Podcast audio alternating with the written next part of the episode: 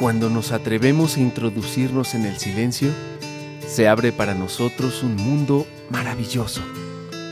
Surgen nuestros sentimientos, estados de ánimo, pensamientos, deseos, imágenes, recuerdos y tantas cosas más.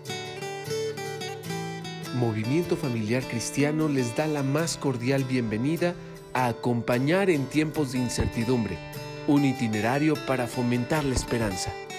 Comenzamos.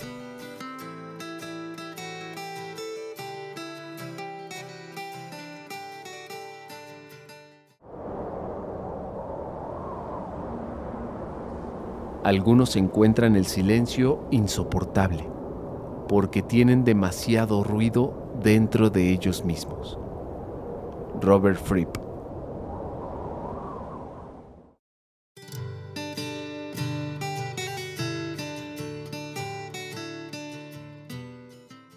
Pablito, deja de jugar con la comida y ya come. Llevas ahí sentado cuatro horas. Fernanda, ¿ya vienes a comer? Esto no es un restaurante, mija. Si no bajas, te vas a calentar la comida tú solita. Ay, Alfonso, ¿ya terminaste? ¿Quieres más? No, amor, gracias. Voy a subir a descansar un poco. Bueno, por lo menos dime si te gustó la comida, ¿no? Sí, bien rica, gracias. Bien rica. Me pasé toda la mañana cocinando y ni un piropo me gané. ¿Dijiste algo, Leonor? Perdón, es que ya estaba en la recámara. Nada, nada. ¿Estás enojada? No, para nada. Ah, bueno, con permiso, me voy a dormir. Sí, ándale. Ay, ahora sí estoy bien cansado. Ay, no, ¿y ahora qué? Bueno. Buenas tardes, profe Poncho. Buenas tardes, señora Katy. Soy Katy, la coordinadora del grupo. Sí, señora, la tengo registrada. ¿Qué pasó? Ay, disculpe que lo moleste fuera de las horas de clase, profe, pero es que me buscó Bertita, la mamá de Memo, del grupo. Me dice que ha estado tratando de subir las evidencias toda la tarde, pero la plataforma no le responde. Sí, señora, la señora Berta ya me mandó un correo electrónico y un mensaje por WhatsApp y en los dos le respondí que no se preocupe, que me mande la foto del trabajo de Memo por correo y pues, se lo tomo en cuenta. Oiga, profe, ¿y no será algún problema de la plataforma? Fíjese que las mamás están preocupadas porque no es la primera vez que le pasa a alguien. Mire, hoy es viernes, pero mañana si quiere le llamo a la directora para comentarle del problema y espero que pues se resuelva pronto. Pero es que se está pasando el tiempo y pues nos preocupa que los niños no tengan arriba todo. No se preocupe, señora, mañana mismo resuelvo el problema. Bueno, profe, ya lo dejo descansar, qué pena, ¿eh? Muchas gracias. Para servirle, señora, ¿eh? Que pase un buen fin de semana. ¿Me hablaste, gordo? No, estaba hablando por teléfono. ¿Con quién tú? Otro cobrador de seguro. Ay, en estos días están bien intensos de veras. ¿No entienden que la cosa está dura? Yo de plano ya ni le contesto el teléfono. No, era una mamá del colegio. Oye, ¿y crees que podamos darle algo a los del Coppel este mes para que dejen de llamar? No sé, Leonor, estamos bien gastados. Bueno, si se puede. Si no, pues ya ni modo. Sigo sin contestar el teléfono. Bueno. Profe, ay, perdón que lo moleste. Es que fíjese que se me olvidó decirle que Betito no pudo resolver el ejercicio 2 de matemáticas. Y ya le llamamos a un primo ingeniero que estudió en el TEC y dice que no se puede. Sí, señora, les dije en clase que iba a revisar porque parece que el ejercicio le faltan algunos datos. No se preocupe, dígale a Alberto que el lunes lo revisamos. Muchas gracias, profe. ¿Puedes creer? Betito tiene 11 años y su mamá le sigue resolviendo la tarea. Ya estoy harto, en verdad no puedo. Ay, gordo, y dicen que vamos a estar el año entero así, ¿verdad? Pues dicen. Sí, doña Katy. doña Katy, ¿qué pasó, Poncho? ¿Con quién me confundiste? ¿Qué onda, Roberto? Con una mamá del colegio que me llamó hace rato.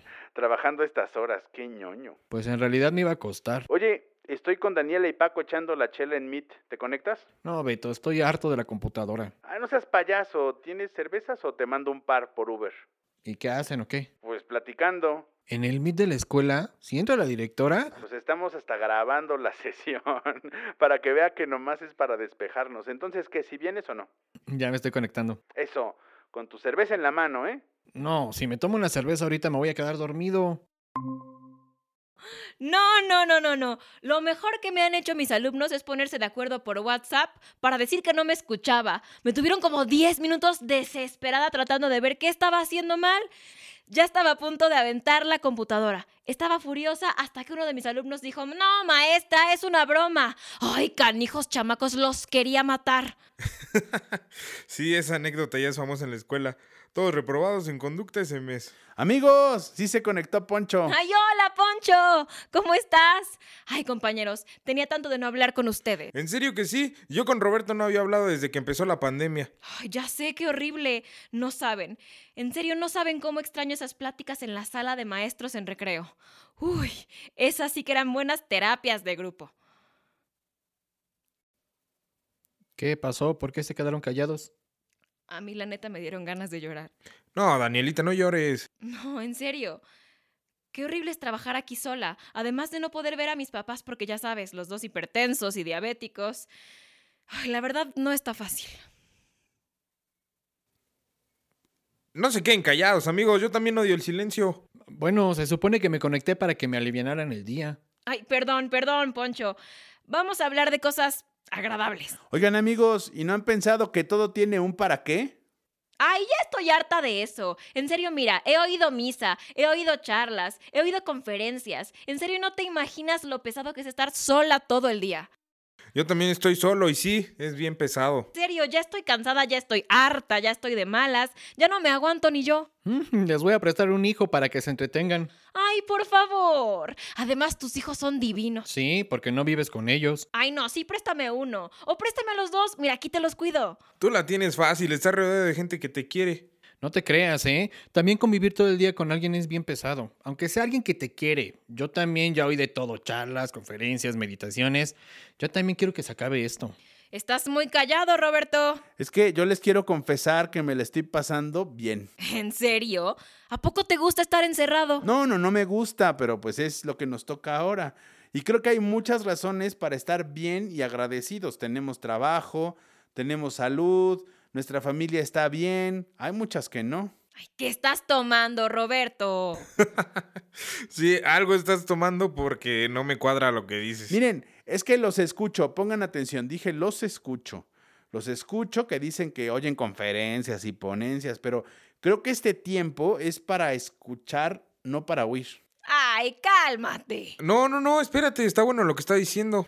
O sea, nos están regalando un tiempo para nosotros, para hacer silencio y para escucharnos. Escuchar, escuchar.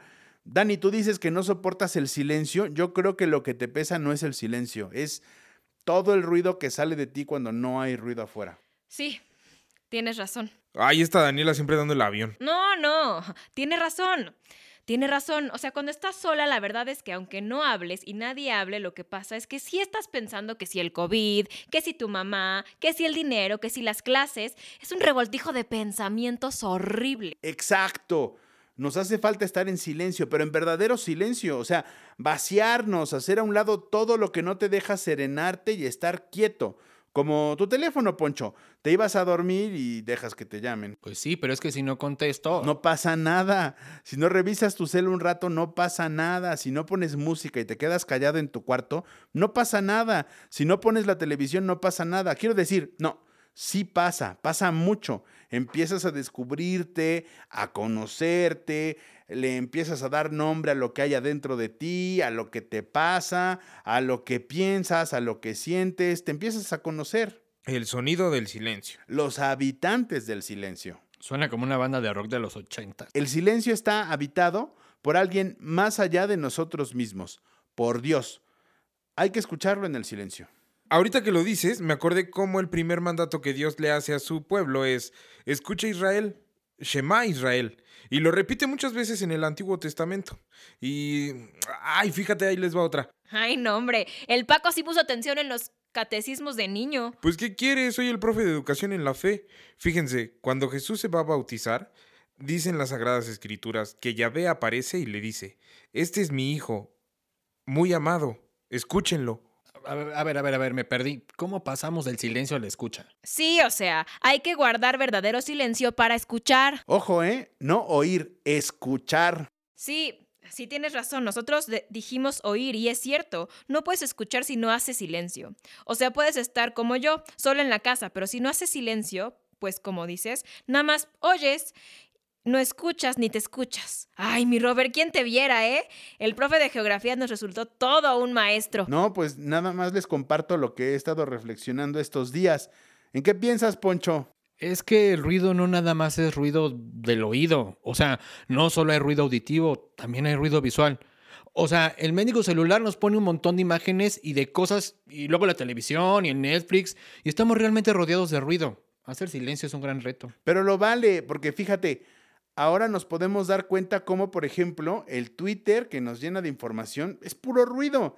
Es palabra que confunde, que esconde, no nos revela nada, al contrario, es pura interferencia de comunicación. Y luego es pura fake news, ¿no? Y no te das cuenta, pero ya te enojaste, y ya te peleaste, y ya te escribiste cosas con el hígado, ¿no?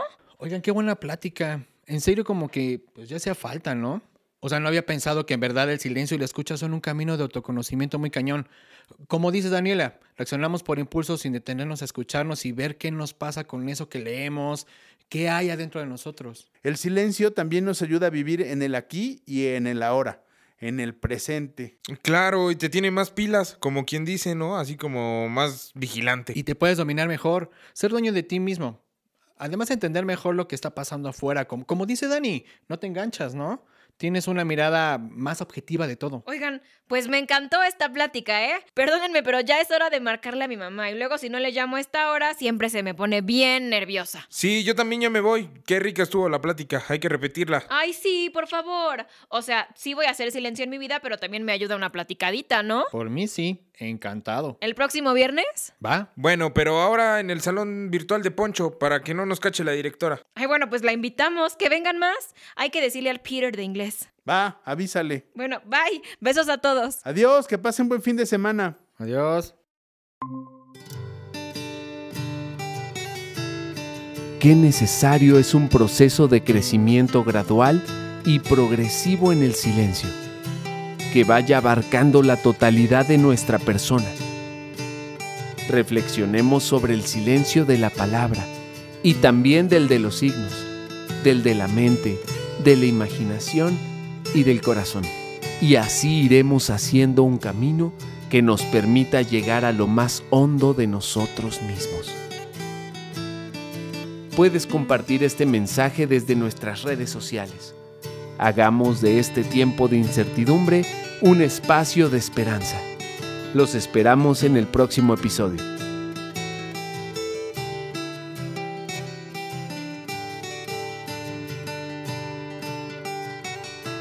Acompañar en la incertidumbre es una producción de PPC y Movimiento Familiar Cristiano.